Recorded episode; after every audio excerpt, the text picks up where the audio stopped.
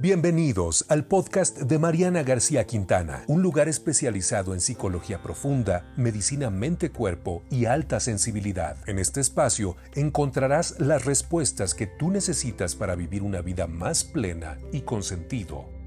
Sean bienvenidos a Mariana García Quintana, de mí, para ti, para nosotros. Hola, hola, bienvenidos. Bienvenidos una vez más a Diálogos entre Alquimistas. Para quienes no me conocen, yo soy Mariana García Quintana y hoy tengo un invitado que se llama Dado Canales, que sé que muchos de ustedes lo conocen, y vamos a hablar sobre un tema en el que él es experto, sobre el abuso sexual en la infancia y cómo sobrevivirlo, cómo detectarlo. Nos va a dar todo, todo lo que él nos puede aportar sobre el abuso sexual en la infancia. Hola Dado, bienvenido. Hola, Hola Mariana, muchas gracias por la invitación. No, con mucho gusto y con mucha emoción de que, estés, de que estés aquí. Oye, pues bienvenido a Diálogos entre Alquimistas, este programa que llevo ya dos años. Te presento, ¿no? Para quienes no lo conocen, es Dado Canales, es un psicoterapeuta, tiene especialidad en trauma y bueno, es, tiene también eh, ¿no? la técnica del MDR y todo lo que se necesite. Es muy conocido, muy famoso, así que te dejo la palabra y si nos quisieras empezar a platicar qué implica el abuso sexual en la infancia. México, hoy en día, en México, una de cada cuatro, una de cada cuatro niñas y uno de cada seis niños es abusado sexualmente antes de los 12 años. Esto significa, fíjate, y el 30% de las personas que fueron abusadas sexualmente en la infancia jamás hablarán de lo que ocurrió. Esto significa que las estadísticas son aún peores. Entonces, la realidad es que es un fenómeno social tristísimo que en México se ha vuelto crítico. Te voy a explicar. Mariana, somos el país número uno. Yo estoy haciendo mi doctorado, estoy cerca de titularme del doctorado, y elegí como tema del doctorado este tema, el abuso sexual en la infancia. Y lo que he descubierto a lo largo de este doctorado ha sido terriblemente doloroso, porque México se ha convertido en el país número uno con respecto a turismo sexual. ¿Por qué? Porque en México está la corrupción y está eh, de alguna manera como la impunidad que únicamente el 2% de los casos de denuncia de abuso sexual son llevados a juicio. México se ha convertido en un paraíso para los pederastas. Y esto requiere de que la sociedad nos involucremos en el tema, las personas que han sido lastimadas por este tema puedan tener la palabra y puedan tener visibilidad para que juntos podamos hacer prevención. Por eso escogí este tema y, y escribí un libro que ya te platicaré de ese libro. Pero bueno. Que me parece importantísimo. Justo hoy que es el Día de la Mujer, yo hice una publicación que decía, haz ruido, ¿no? Haz ruido porque es la única manera. A veces lo, el, el, el, sufrimiento silencioso es el peor, ¿no? O sea, el sufrimiento que puedes hablar y expresar y del que hablas se desvanece, pero el peor es el silencioso y creo que lo que nos estás diciendo, el problema del abuso sexual es que está silenciado. Y vamos a ver ¿Por qué está silenciado? ¿Por qué está silenciado? Porque la víctima lo silencia, pero voy por partes. Me hiciste una pregunta. Me dijiste qué es el qué implica el abuso sexual en la infancia. El abuso sexual implica necesariamente un comportamiento inapropiado por parte de un mayor hacia un menor con el objetivo de obtener placer sexual. O sea, nuevamente, el abuso sexual siempre tiene que ver con un comportamiento de un mayor, un, comportamiento inapropiado por parte de un mayor hacia un menor con el único objetivo de obtener placer sexual. Y Mariana, esto significa, muchas veces me pregunta la gente o me dice la gente, bueno, yo, yo, yo este, eh, viví algo con un tío, pero no fue abuso porque no me violó o porque no me penetró o porque no me manoseó. Y yo te digo, Mariana, un comportamiento puede ser a través de una pantalla de Internet. Un comportamiento inapropiado puede ser exponer a tus hijos o a, tus sobrinos o algún menor a observar pornografía.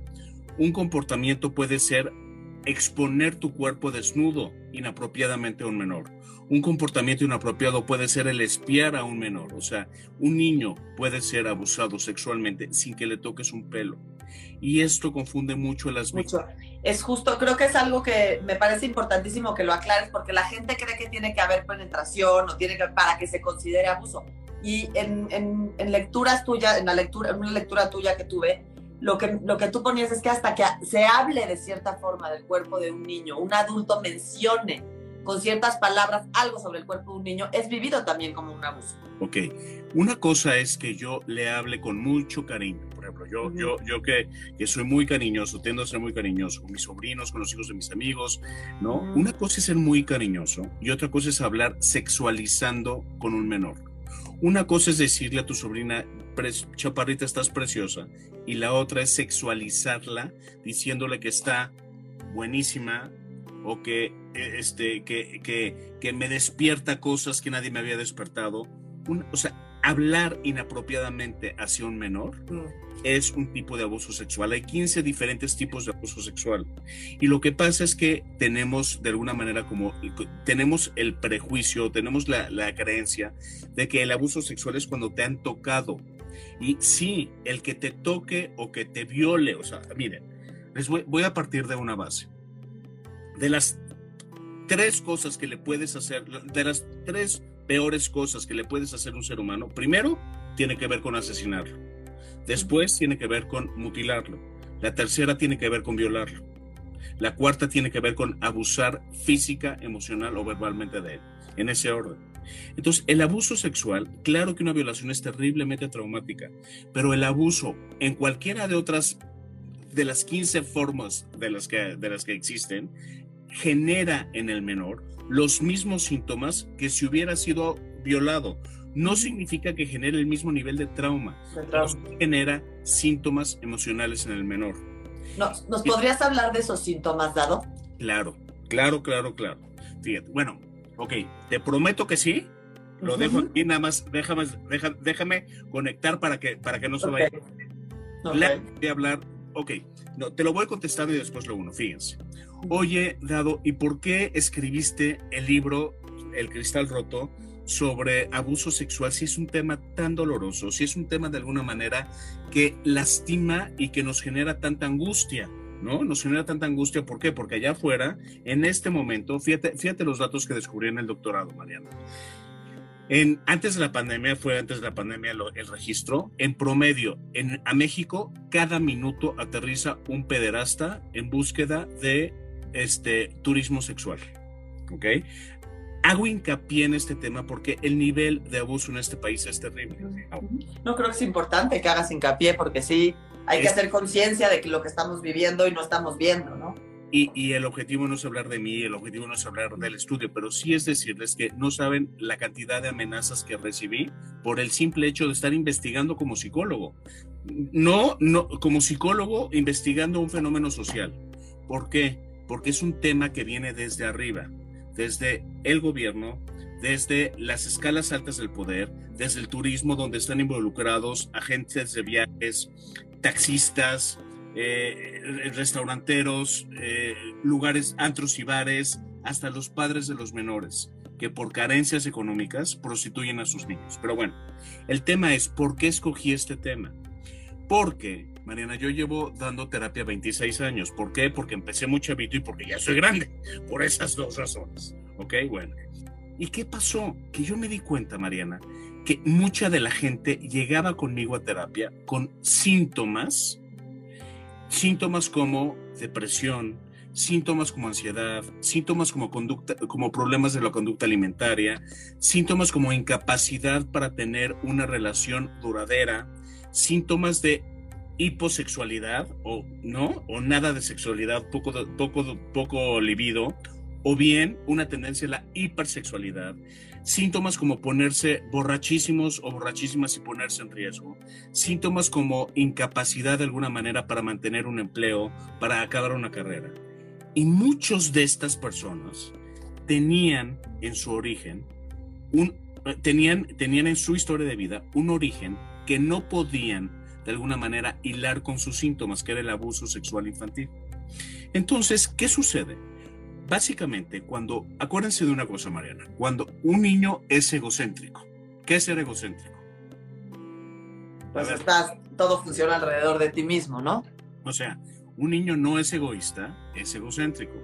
¿Y qué es ser egocéntrico? El niño cree que todo lo que sucede a su alrededor, él es quien lo crea.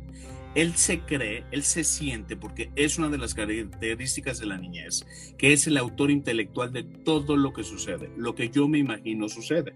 Entonces imagínense que llegue el papá enojado de trabajar y el niño dice, chin, es que, ¿no? Me saqué un 5 en matemáticas y por eso está enojado. Y si el papá llega contento, es claro, porque metió un gol en la escuela.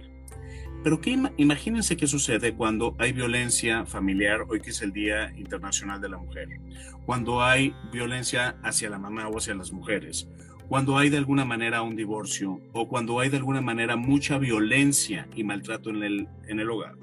El niño se cree como el autor intelectual de este maltrato y este abuso.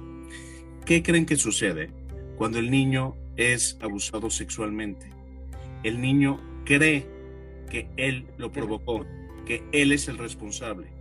Y básicamente en él, en ese momento se generan dos creencias que lo acompañarán a lo largo de toda su vida. Uno es, como yo lo generé y es algo malo, y ahorita vamos a ver cómo aprende que es algo malo. Uno, merezco castigo, lo tengo que esconder, o bien lo tengo que esconder, merezco castigo. Y dos, no merezco ser feliz. ¿Cómo creen que vive la vida una persona que cree que merece castigo y que tiene que esconderse? Y dos, que no merece ser feliz. ¿Cuál es el comportamiento básico de una persona que tiene estas dos creencias arraigadas totalmente a su ser? Pues básicamente tiene que ver con autocastigo, después se convierte en autodesprecio y el autodesprecio se convierte en autosabotaje. Entonces, todos estos síntomas de los que hablamos, de los que me preguntaste, tienen que ver con una necesidad inconsciente de autocastigo, autosabotaje y si el sabotear algo es terrible, imagínense sabotear la propia felicidad y la propia existencia. Entonces, el abuso sexual, Mariana, genera estos síntomas secundarios, pero el drama es que rara vez la persona puede identificar que el origen es el abuso sexual.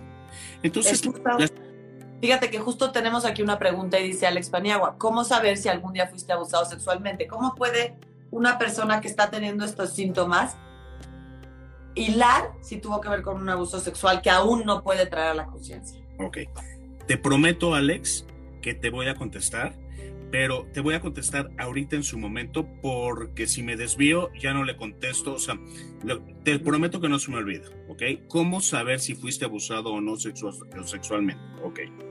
Pero a ver, nada más, lo importante es, es, muchas personas tienen síntomas secundarios, de los que así se llama, sin poder encontrar el origen. Entonces, ¿qué nos sucede muchas veces a los psicólogos, Mariana? Que atendemos el síntoma, pero no atendemos el origen. Entonces, ¿qué pasa? ¿No? ¿Qué pasa? Que puedes atender la depresión, puedes atender el trastorno de la conducta alimentaria, puedes atender la codependencia, pero si no resuelves el origen, este síntoma va a brotar de alguna otra manera, de alguna, de alguna otra manera de autocastigo. ¿Ok? Entonces, esto es lo que es un drama. Oye, ¿qué sucede con el abuso sexual y por qué es traumático? El abuso sexual es traumático porque el cuerpo del menor es tratado como un objeto. Es, o sea, ningún menor está o sea, ningún menor está preparado para tener una vida sexual activa, ni su cuerpo, ni su mente, ni su espíritu. Entonces, es traumático por tres situaciones. Una, es tratado como un objeto sexual. Dos, y vamos a entender cuál es el proceso del abuso. Esa persona en la que confiaba esa persona a la que quería, esa persona que era significativa para él, para el menor, estoy hablando del menor, se voltea y quien, como en las películas en miedo, el, vuelo el bueno se convierte en el malo. Yo ahorita les voy a dar una estadística y Alex, no me olvido de tu pregunta. Es tratado como un objeto, la persona que le daba afecto y cariño lo traiciona y tres, se siente culpable hacia el sistema familiar. Si el sistema familiar lo descubriera, el sistema familiar se rompería. Entonces el niño no solo se siente culpable de ser quien creó y quien generó el abuso sexual, se siente culpable y responsable de que si se conociera, la familia se rompería. Entonces, oye, pero ¿por qué dices que, que, se siente que, la persona quien abusa del menor eh, ¿por qué me das esta estadística? Tenemos la, creencia de que el abusador es alguien que está este, escondido atrás de un arbusto y que brinca en el parque y abusa del menor. Lo que es una realidad es que únicamente el 11% de los abusos sexuales se dan por desconocidos. En el 89% de los casos, el, el abusador es un adulto que es muy confiable para la familia de origen. Puede ser un familiar, puede ser un padrino, puede ser un amigo del papá, puede ser alguien que trabaja en la casa, un adulto confiable al que le dejarías a tus hijos a cuidar. En el 89% de los casos. En el 70% de los casos es un familiar directo del menor. Y en el caso de las mujeres, en el 50% de los casos de abuso sexual a mujeres es la nueva pareja de la mamá. Así de terribles son los casos. Entonces... Sí, es mucho más, más porque es, es mucho más, mayor la proporción de hombres pederastas que de mujeres, ¿verdad? La proporción, a ver, vamos a, vamos a aclarar dos cosas. Uno es sí, o sea, la proporción de abusos de, de, de, abusadores masculinos versus abusadoras femeninas es de cada de cada 10 pederastas, nueve son hombres, una es mujer. ¿Ok? Oye, ¿es lo mismo ser pedófilo que pederasta? No. Les voy a explicar por qué. Pedófilo tiene que ver con una parafilia, tiene que ver con una atracción fuera de la norma sexual, pero ser pedófilo implica que me atraen sexualmente los niños, pero esto no me vuelve en pederasta. ¿Por qué? Porque si tengo algo de conciencia, algo de moral, algo de principios, sé que esto está mal. Sé que tocar a un menor está mal sé que está mal y que es un crimen a nivel legal, pero que es algo que destruiría al menor. Entonces hay mucha gente con tendencias pedófilas que la subliman y se acercan a los niños sin tocarlos sexualmente, ¿no?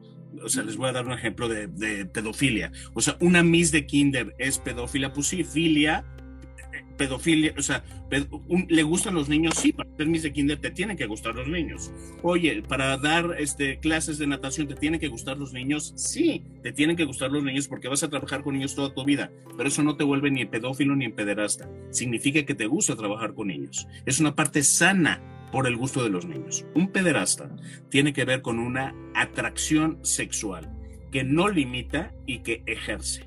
Esto es el pederasta el 90% de los pederastas son hombres. Ahora. Y me parecía muy importante también, me parece el dato en el que hablas de que a veces el abuso ni siquiera se da por un pederasta, se da porque alguien que no tiene, no es pederasta, bajo las influencias de alguna sustancia, llega y establece contacto sexual por la inconsciencia sin darse cuenta que es un menor o, ¿no? Esto, Mariana, es un drama, es otro de los que o sea, yo me dedico a esto y todo, todo me impacta. Yo no sé cómo puedo seguir siendo psicólogo, pero ciertamente, Mariana, en el 10% de los casos de abuso sexual, él que abusó sin tener ninguna, sin ninguna tendencia pederasta, al estar intoxicado en alcohol, confunde el cuerpo del menor con el, con el cuerpo de un adulto. Pero la realidad es que el daño está hecho. Yo no tenía la intención de abusar de ti, pero totalmente intoxicado abusé de ti. Y el daño está hecho, como y dices, el daño te queda en el alma de la persona. Aunque el niño, y lo, he trabajado con varios pacientes, o sea, aunque el niño después entienda que el papá o que el adulto, pero me ha tocado con muchos casos de papás, que el adulto en sus cinco sentidos jamás lo hubiera tocado inapropiadamente, ¿cómo le quitas al menor el hecho de que su papá abusó de él sexualmente. ¿Ok? Ahora, oye, contestando la pregunta de Alex, oye, el abuso sexual, como es traumático, los eventos traumáticos se tienden a reprimir, ¿sí? Generalmente, o sea, generalmente el, el abuso sexual siempre, siempre genera síntomas secundarios, siempre, normalmente desde la infancia. El abuso sexual, sobre todo el abuso, no es lo mismo, Mariana, que el abuso sexual haya ocurrido una vez que el abuso sexual haya ocurrido cuatro años. ¿ok? Y eso depende muchísimo del pronóstico del abuso sexual.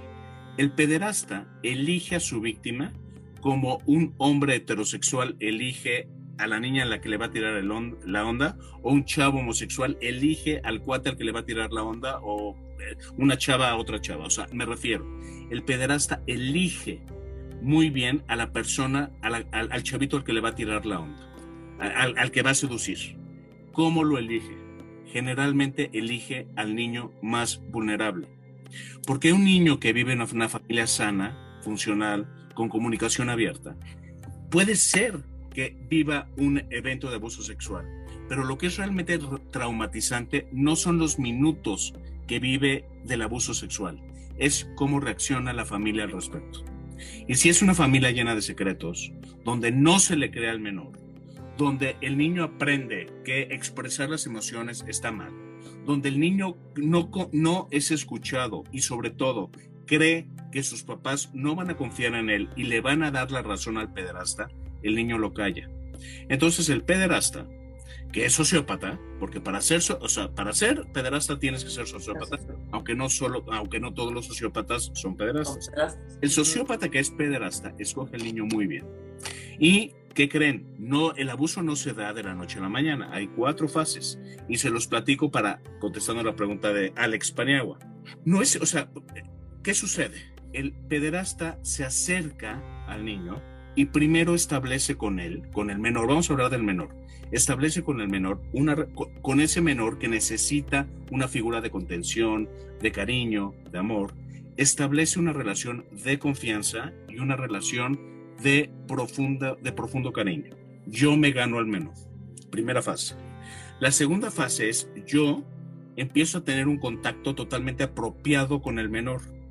Le hago en el pelo, hola campeón, ¿cómo estás? Hola princesa, un contacto totalmente apropiado. Le doy un abrazo, o sea, lo cargo y lo abrazo muy fuerte. Un contacto apropiado. Me gano el cariño, tengo un contacto apropiado con el menor, que es visible a todas luces. Y la tercera fase es que empiezo a tocarlo apropiadamente e inapropiadamente, de manera muy sutil. Apropiada e inapropiadamente, de manera que el niño se confunde si el, si pederasta se da cuenta que cuando lo tocó una reacción emocional muy adversa, lo vuelve a tocar apropiadamente y, lo, y le empieza a dar reforzamientos positivos. Es decir, te empieza a dar una paleta, o te regalo un Lego, o te regalo, o te, o sea, le doy un reforzamiento positivo. Y vuelvo a tocarlo inapropiadamente. Y esta tercera fase se llama ambivalencia emocional, porque empiezo a confundir al niño, empiezo a normalizar el, que el tocarlo apropiada e inapropiadamente van de la mano. Después de esta fase, que dura mucho tiempo, el niño se siente confundido y se da cuenta que no se sintió cómodo, pero de alguna manera se siente responsable y después dice, pues es que al tío se le fue la mano, es que, híjole, no me gustó, pero es un tipazo mi tío, o el padrino, o el jardinero, o quien quiera.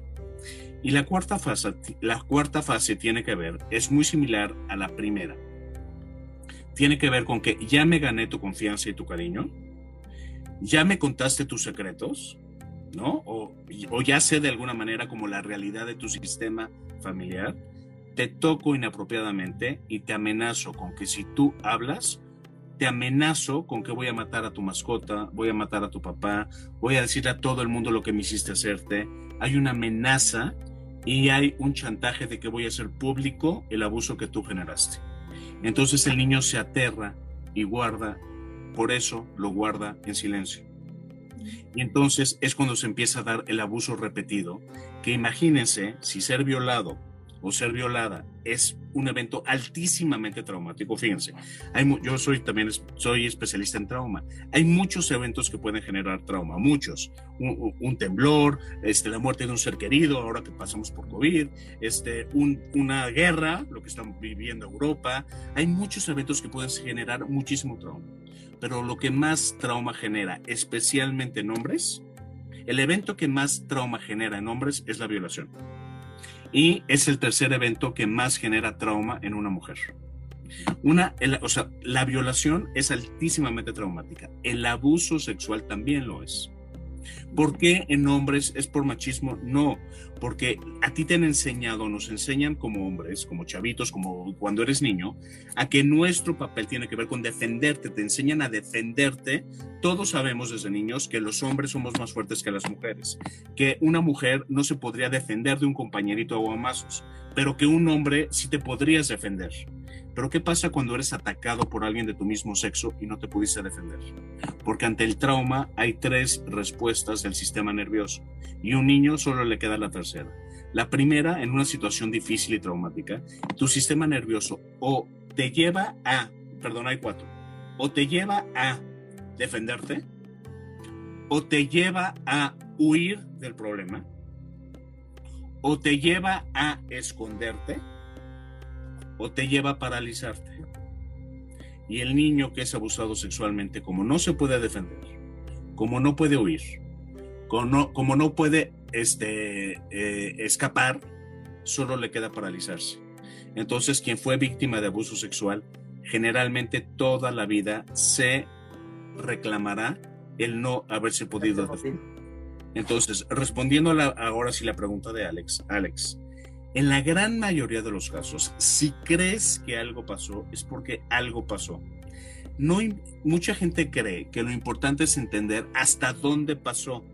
Y lo que es importante es comprender si se generaron, o sea, lo que realmente marca el abuso sexual no es hasta dónde llegó el pederasta, es la incomodidad, la confusión y el dolor y la culpa que le generó, que le generó al niño. ¿Me entiendes? O sea, lo que realmente es abusivo no es hasta dónde llegó el pederasta.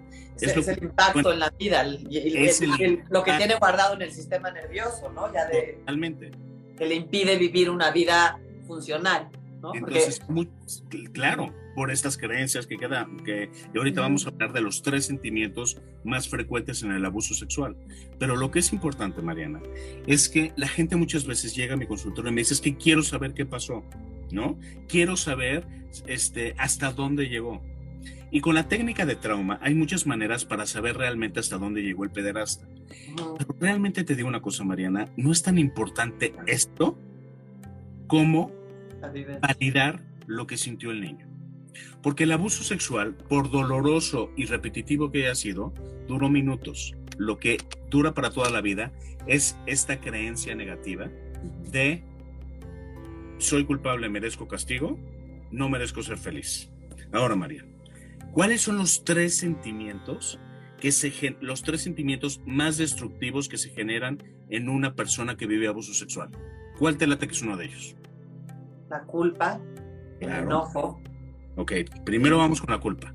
Vamos, primero vamos con la culpa. Excelente. Colega, claro, la culpa porque el niño se siente responsable de haber generado este abuso sexual. Si yo soy culpable, merezco un castigo. Y si yo merezco un castigo, y es un castigo que nadie me va a infligir, me lo tengo que infligir a mí mismo.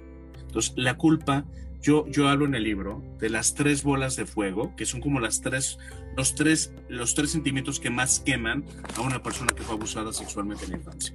La primera tiene que ver con la culpa. El segundo, dijiste, el, el miedo. El enojo. El enojo o el miedo. El vergüenza, ¿no? Ok, es que la culpa, acuérdense que la culpa, la culpa, la culpa. Ok, fíjense, la culpa, la culpa, ok. Oye, la culpa es tóxica. Mira, Mariana, si yo te hago daño y me siento culpable, hay una parte de, una parte de remordimiento que es sano. Porque lo que para a la gente sana de los sociópatas no es la capacidad de hacernos daño. Muchas veces nos hacemos daño por torpes y no por malos. Si yo me siento culpable y te dañé, es que me siento con remordimiento y el remordimiento me lleva a sanar esta herida. A reparar. hay una culpa que lleva a la reparación, que es la sana. Pero viene esta culpa tóxica. La culpa tóxica tiene que ver cuando yo no me equivoqué y me siento culpable y en deuda contigo. Y aquí está el abuso sexual en la infancia. El niño se siente con la necesidad de reparar de un crimen, un crimen que él no cometió. La culpa. Dos, hay muchísimo enojo. Pero el enojo, como no me atrevo a sentirlo, porque el enojo realmente en el fondo va dirigida hacia el pederasta, debería ir dirigida hacia el pederasta y hacia los adultos negligentes que no lo protegieron. Pero como esto no lo vive el niño, queda compresionado, ¿no? En el cuerpo. Hay algo en psicología humanista, en la psicología de la Gestalt, lo llamaron los franceses, que se llama retroflexión. Y la retroflexión es un término que usaron los, los la este, psicología de la Gestalt en los años 70, los franceses. La retroflexión, a mí me encanta explicar esto, porque la retroflexión es ese enojo que iba dirigido a ti, pero que no pude expresar, lo regreso a mí y este es el origen de los síntomas secundarios. ¿Y cómo sale? Pues desde, desde, ¿no? desde muchas enfermedades psicosomáticas hasta un trastorno que está altísimamente ligado con abuso sexual en la infancia, que es el, el de automutilación. Fíjense qué tan alto es esto. O sea, hoy en día, una de cada 12 personas sufre síndrome de automutilación. Una de cada 12 personas allá afuera aquí sí es un síndrome mucho más femenino que masculino, pero una de cada 12 personas allá afuera se automutilan, se cortan, se queman, se raspan, pegan, o sea, el típico hombre que le pega la pared y se rompe la mano y se rompe la otra mano y se rompe el pie. Y tiene que ver con esta necesidad de hacerme daño. Pero como estoy enojado y el enojo no es realmente hacia mí, no hay límite. Entonces, son personas que, ¿y cuál? A ver, Mariana, no tenemos que ser Freud. ¿Cuál es la retroflexión llevada al extremo? Eh, ¿Cuál es el autocastigo llevado al extremo? El suicidio. La retroflexión llevada al extremo, el último eslabón de la retroflexión es el suicidio. Oye, ¿qué es la comorbilidad? La comorbilidad es cuando se presentan dos trastornos, pero uno no puede explicar al otro. Danos un ejemplo. Claro, la anorexia nervosa y la depresión. La depresión no explica la, la, anorexia, la anorexia no explica la depresión, pero tienden a presentarse juntas. Oye, ¿con qué es altamente comorbe el abuso sexual? Con síndrome de automutilación, con anorexia nervosa, con eh, bulimia, con depresión, con tener una hipersexualidad, con alcoholismo y adicciones. Adicciones, Con adicciones, con tener una hipersexualidad o de alguna manera tener una incapacidad para relacionarme en pareja y con trastornos de ansiedad, ataques de pánico. Ah, una pregunta que creo que es muy... Y, y, nos falta el tercero, y el tercero es el miedo, las emociones, tres bolas de fuego, perdón. La culpa, el enojo, y el miedo. Las personas que viven temerosas generan miedo a vivir. Eso es lo que te genera el abuso sexual en la infancia. La, y la, obviamente el aprendizaje de que vivir es peligroso y quien vive creyendo que el mundo es peligroso decide no vivir la vida. Ahora sí, Mariana, perdón.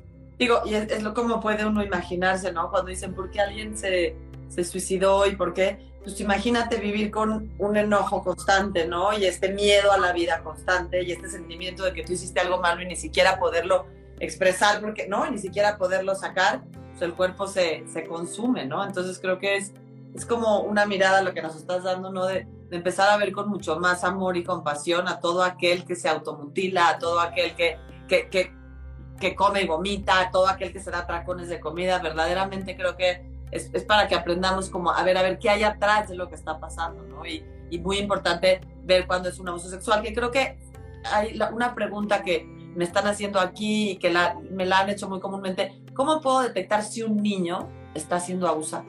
Ok, aquí, aquí radica, aquí radica, Mariana, yo creo que uno de los puntos más importantes de esta plática entre tú y yo. Bien, yo no fui papá, yo tenía terror a ser papá y no pude. Ya, ya, yo creo que qué bueno porque, porque ya estoy divorciado, entonces no fui papá. Pero bueno, el, tema, el tema les voy a explicar. Contesto diciendo esto porque yo no soy papá, pero tú sí eres mamá y hay muchos aquí que son papás y son mamás. Nadie puede conocer a tu hijo mejor que tú. Y necesito que lo que abras los ojos porque tú eres el radar. O sea, muchas veces, a mí me, te lo prometo, Mariana, me preguntan, si me dicen, oye, te quiero hacer una pregunta acerca de niños, y les digo, en serio, yo niños, ni en Rosca de Reyes, no, soy, o sea, yo no soy psicólogo infantil y no convivo con niños pero tú sí, Mariana, tú eres mamá y los que me están escuchando son papás o son tíos o son padrinos. Y si tú empiezas a ver una conducta atípica en el niño, es que el niño está teniendo un problema emocional. Todos los niños que viven abuso sexual en la infancia empiezan a tener conductas atípicas generalmente de un día a otro. Y está en nosotros los adultos y no podemos identificar que, que, tiene que ver con un abuso sexual. Tú eres mamá, ustedes son papás, mamás. Necesitamos no ser paranoicos, no estar viendo de alguna manera con lupa a nuestros hijos, pero sí tenemos que identificar cuando nuestro niño tiene miedo, cuando nuestro niño tiene enojo o cuando nuestro niño tiene culpa. Y si no hay algo congruente con lo que se relaciona, es que el niño está viviendo algún tipo de abuso, que no necesariamente es sexual, pero hay que tomar, o sea, hay que, hay que, hay que saber. El, remedio creo que es, digo, el, el, medio es estar observando constantemente, ¿no? Hay que estar observando. Es... Ahora, otra cosa que me pasa muy frecuente, Mariana, es que mis pacientes me dicen, ¿sabes qué? Es que cuando llegó la plática de que nadie se podía acercar a mí, de que tenía que tener mucho cuidado, ya era demasiado tarde. Y el objetivo no es únicamente explicarle a un niño que nadie lo puede tocar. Lo que es importante es que en el momento en que el niño se siente incómodo en la interacción con un mayor, tiene el derecho y necesita pedir ayuda. Hay, hay, varios, hay varios talleres ahora que se dan como de prevención, ¿no? ¿Tú, tú, recomiendas estos talleres? Yo, mis hijos tomaron un taller cuando eras chico en el que les decían, ¿no? Lo que, aquello que se sienta incómodo en tu, en tu cuerpo, lo que tu corazón sienta incómodo, has, de decir no, ¿no? Entonces, creo que son, son estrategias. ¿A partir de qué edad consideras tú que, que un niño puede empezar a integrar esta información? Es que Mariana, te lo prometo que si supiera, te lo contaba, pero tú eres la especialista porque eres psicóloga y, mamá. Mejor yo te hago la pregunta a ti.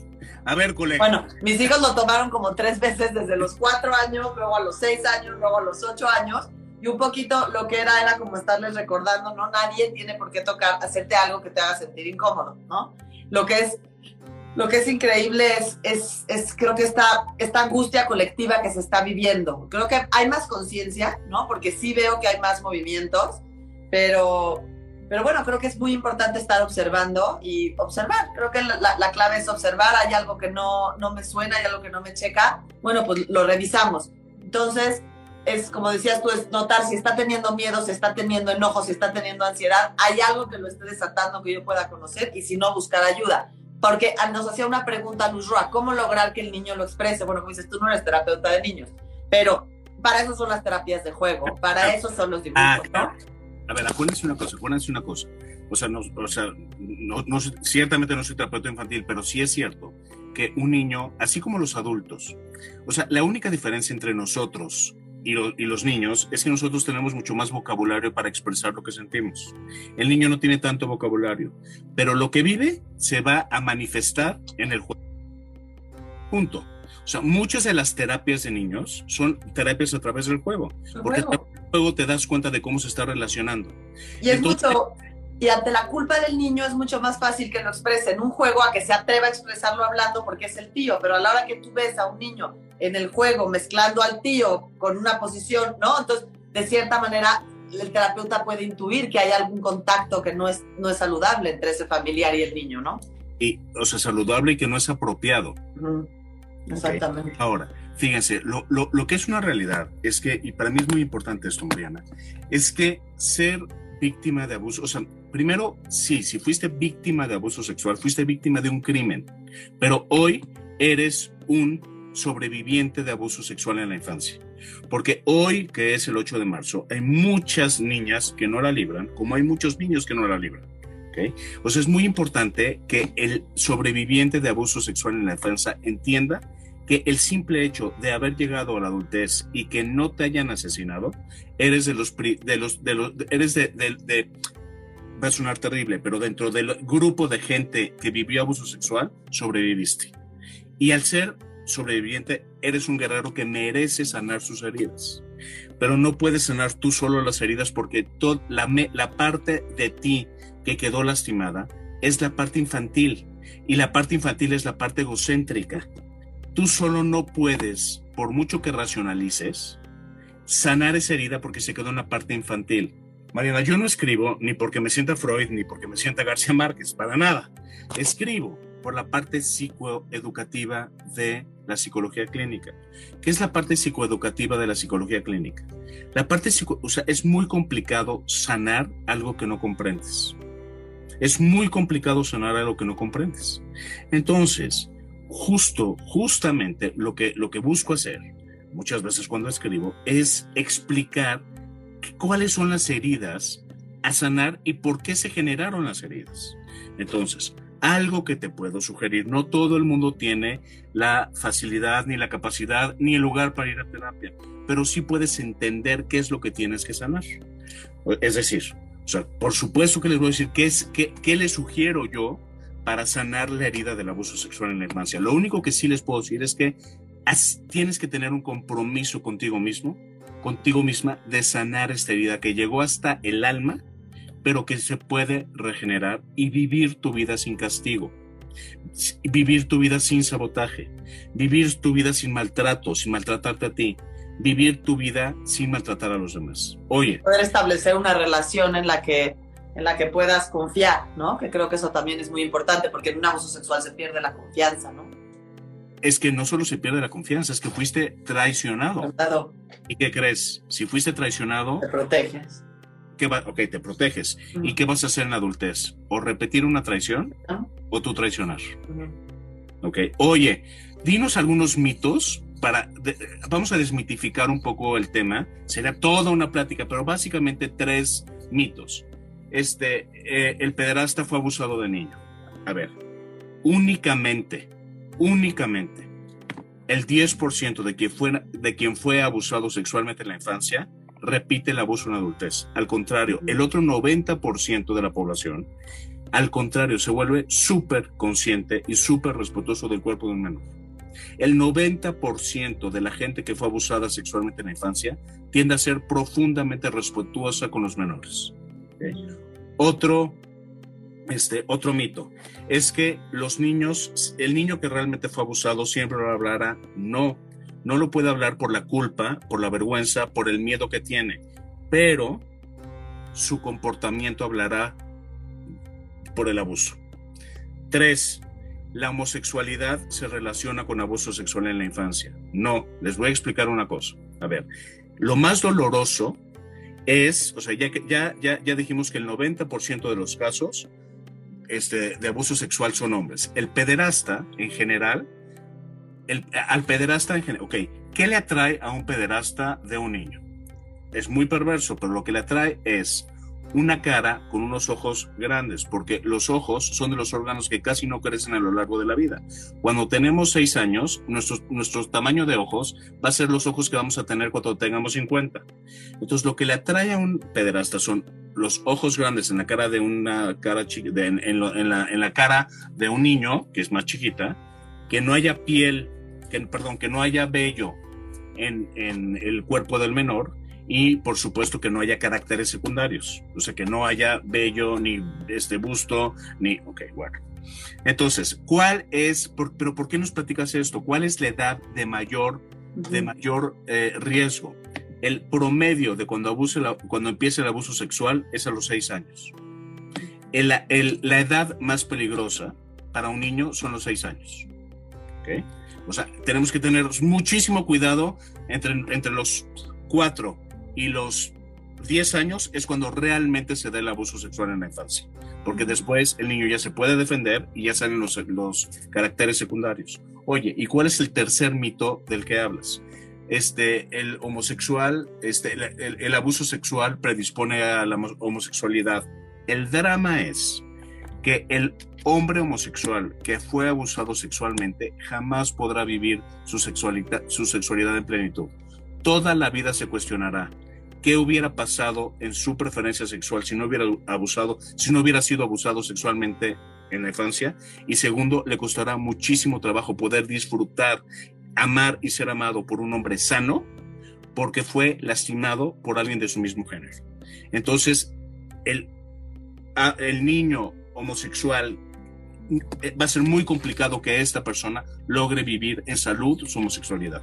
Pero no es cierto que, que, el abuso, o sea, confunde muchísimo a la víctima. Muy, importante que, que, que, hagas esta, que, que, aclares estos mitos, ¿no? Creo que los tres son muy importantes porque se puede prestar a ciertos juicios o a ciertos comentarios que pueden dañar profundamente a alguien que, que sufrió abuso o que, ¿no? Entonces, este... O, o, o, de alguna manera, o sea, el, a ver, sabes que como es homosexual, eh, como tengo un homosexual o como tengo un primo homosexual, que no se acerque a mis hijos. No, no, no, no. A ver si era homosexual no es el pederasta. No tiene que ver, exacto. Fíjense, tú me dijiste, oye, oye, antes, o sea, antes me refiero a, este, a principios de este, de este milenio, de este siglo, las mujeres estaban en mayor riesgo. La curva se está invirtiendo. Hoy en día, quienes están en mayor riesgo son los varones y no las mujeres.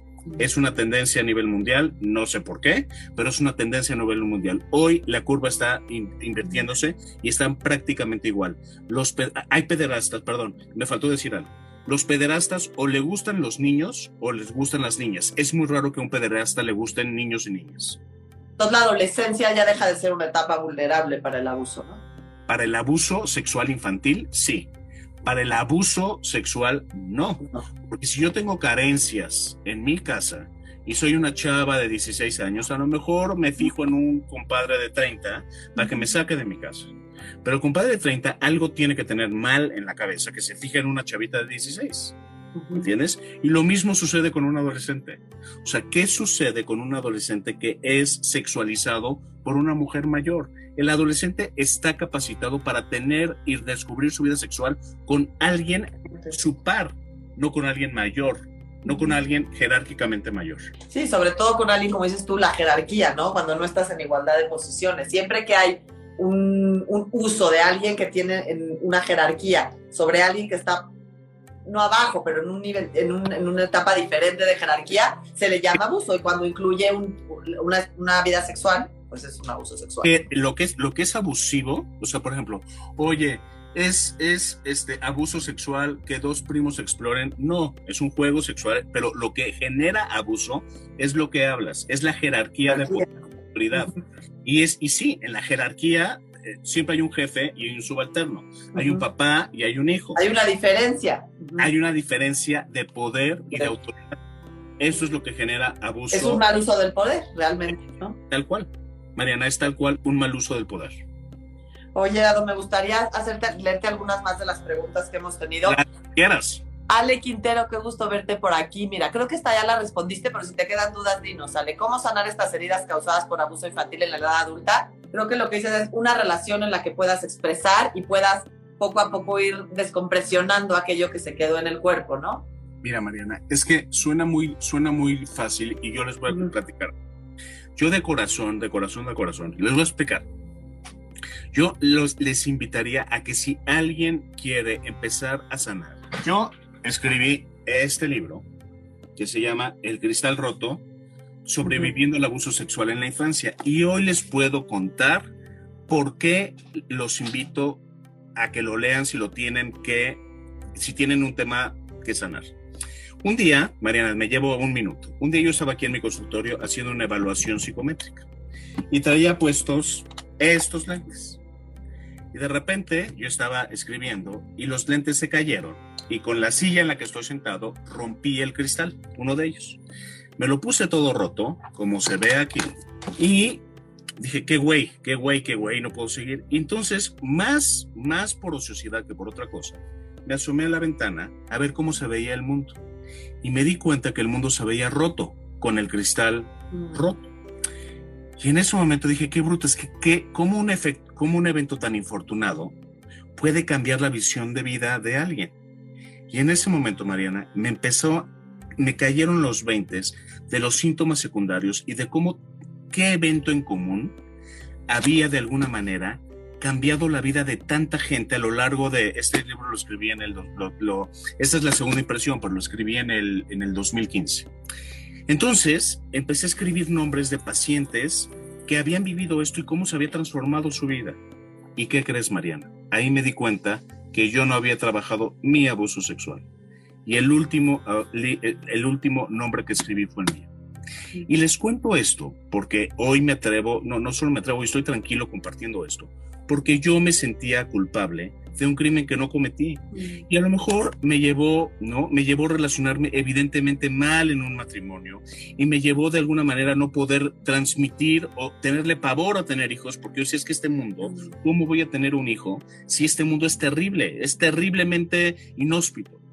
Y entonces este libro lo escribí, no, no, no se trata de mí, no se trata de ti, se trata de toda la investigación que realicé con mi proceso y con el proceso de mis pacientes para ver qué carajo se tiene que hacer para sanar la, un, la herida del abuso sexual en la infancia y no llegar, en ese entonces estaba recién divorciado, y ¿no? de, un divorcio que me dolió profundísimo, profundamente, pero yo, yo estaba, yo dije, bueno, ¿qué, qué, ¿qué tengo que hacer? Primero para sanar, ¿no? El cristal, y después para acompañar a sanar de, raíz a mis pacientes. Entonces escribí este libro. Este libro tiene que ver con lo que investigué, con lo que logré integrar, con lo que a mí me sirvió como sobreviviente, como un hombre que quiso profundamente amar en pareja, pero que ah, no me salió bien porque estaba muy lastimado, con, un hombre de alguna manera que, que sufrió esto y que se comprometió a ser libre. Entonces escribí este libro. Oye, pero ¿por qué? ¿Por qué? o sea, pero te estás, estás vendiéndonos el libro. Miren, no. Lo que sí les puedo decir es que leí todo lo que yo hablo dos idiomas, inglés y español. Leí todos los libros sobre el tema para escribir este libro. Y les puedo decir que sí, sin temor a equivocarme, no hay algo más completo porque lo busqué hacer concreto, no es un libro para psicólogos, es un libro para sobrevivientes. Es un proceso de alquimia, Dano, porque estás conjugando, por esos diálogos, estás conjugando tu propia historia y lo que tu propia historia te llevó a hacer con tu investigación y el cristal roto es ese resultado, ¿no? Entonces, yo te puedo decir, se los digo no, no, o sea, se los digo no por, por mamón de lean mi libro, no, es que este libro a mí me ayudó a sanar como no tienen una idea. O sea, ¿no? Como no tiene una idea, no es algo de alguna manera que yo hablara públicamente, no es algo que escondiera. O sea, sabía mi esposa, sabían mis amigos, sabían mis hermanos. Pero ahora, de alguna manera, es algo que puedo hablar contigo y decir, ¿sabes qué? Ya no me siento culpable, ya no le tengo miedo a vivir, ya no estoy enojado. Pero me llevó muchos años, muchos años liberarme de esta cara. Si te está pasando lo mismo, a lo mejor te puede ayudar esto. Este libro no se trata de mí. O sea, yo soy uno de los 30 testimonios que hay en este libro. Pero no es un libro acerca de mí. Es más, de mí se habla muy poco. Se habla de 30 pacientes que, o sea, de 30 casos combinados. O sea, se habla de alguna manera de qué es un abuso sexual, todo lo que hemos estado platicando hoy. Y cómo le han hecho otras 29 personas para salir adelante. Ahí está la respuesta a lo que nos preguntaba Ale, ¿no? ¿Cómo se puede salir? Pues creo que ese libro puede ser un acompañamiento, el acompañante para empezar a descubrir los propios sentimientos y encontrar cómo cada uno de ellos logró transformar esta experiencia y está hoy, como dices tú, con energía de vida, con apertura a lo que suceda, ¿no? Y ahí puede, pues yo creo que ahí puede encontrar cada quien ese lugar, ¿no? O sea, yo, yo, yo lo que, lo que, lo que, lo que te digo es que para mí, para mí, para mí como terapeuta, mira, para mí, te lo digo de corazón, Mariana, tengo muchos maestros de vida y mis grandes maestros de vida son mis pacientes. Y entonces, para mí, de alguna manera, el, el, el haber hecho esta reflexión y esta invitación, empecé a contactar pacientes que había dado de alta hace mucho tiempo y les dije, por favor, me encantaría que participaras en este libro. Y, el, y, de alguna manera es cierto que puedes transformar tu vida, pero transformar tu vida es un compromiso que implica muchísima disciplina, implica que va a doler, pero implica sobre todo cambiar este merecimiento de no merezco a merezco ser feliz. Oye, yo sé que me voy a tener aquí porque me vas a cortar ya dentro de unos minutos, pero oye, ¿qué síntomas en la adultez tienen las personas que no han resuelto su abuso sexual en la infancia? Básicamente son tres. Uno, perfeccionistas y tienden a ser altamente perfeccionistas y altamente autoexigentes o lo opuesto, personas terriblemente caóticas y sin, y sin capacidad de comprometerse. Dos, personas totalmente rígidas, inflexibles y que no pueden, que no tienen ninguna, ninguna facilidad de adaptarse a las normas o bien personas anárquicas que están eternamente enojadas y que son terriblemente agresivas. Tres, personas dependientes y altamente codependientes que sienten que no pueden solas en la vida o bien personas que tienden a aislarse y que evitan el contacto con los demás. Por aquí puedes buscar y puedes encontrar si estos son los síntomas de abuso. Puede ser abuso sexual o físico o verbal Pero, pero si tienes alguna de estas tres, hay que ver de dónde viene el abuso. Oye, Dado, si tú tienes tiempo, me gustaría. Hay muchas, muchas preguntas, no creo que nos dé tiempo de todas, pero, pero bueno, creo que tenemos otras por aquí. Primero quiero agradecerte que hayas compartido conmigo y con todos los que nos están viendo tu historia. Creo que nada tiene más valor. Para mí, por eso le puse diálogos entre alquimistas, porque se llama compartiendo historias, inspirando vidas y al final creo que una historia personal es lo que más dices, ah, es lo que más conecta y da esperanza, ¿no? De si él pudo, yo puedo, ¿no? y, creo que para mí es lo más valioso que hay y te lo agradezco. Y bueno. Te, te, algo, te agradezco a ti y te digo algo, lo, lo, comparto desde el corazón porque hoy, hoy lo puedo hacer totalmente tranquilo y desde un punto muy sano, no desde un punto de culpa. Que, la verdad que valioso y creo que es lo más valioso que me, me, voy a llevar yo hoy. Me voy a llevar muchas cosas valiosas, pero eso, mira, tienes aquí, dice, dado, si ya lo confesó, ¿qué haces como papá? ¿Lo llevas a denunciar? Es que miren, fíjense, fíjense, fíjense. Estas preguntas, híjole, qué, qué, qué delicadas son. Sí, pero acuérdense que la víctima, o sea, la víctima tiene que estar lista, o sea, la denuncia tiene que ser al ritmo de la víctima, no al, no al ritmo de tu coraje. Partamos de la idea que vivimos en un país injusto y que vivimos en un país de alguna manera donde el pederasta no va a llegar a la cárcel. Pero no estoy diciendo que no hay que denunciar. Lo que digo es que hay que denunciar cuando la víctima esté lista.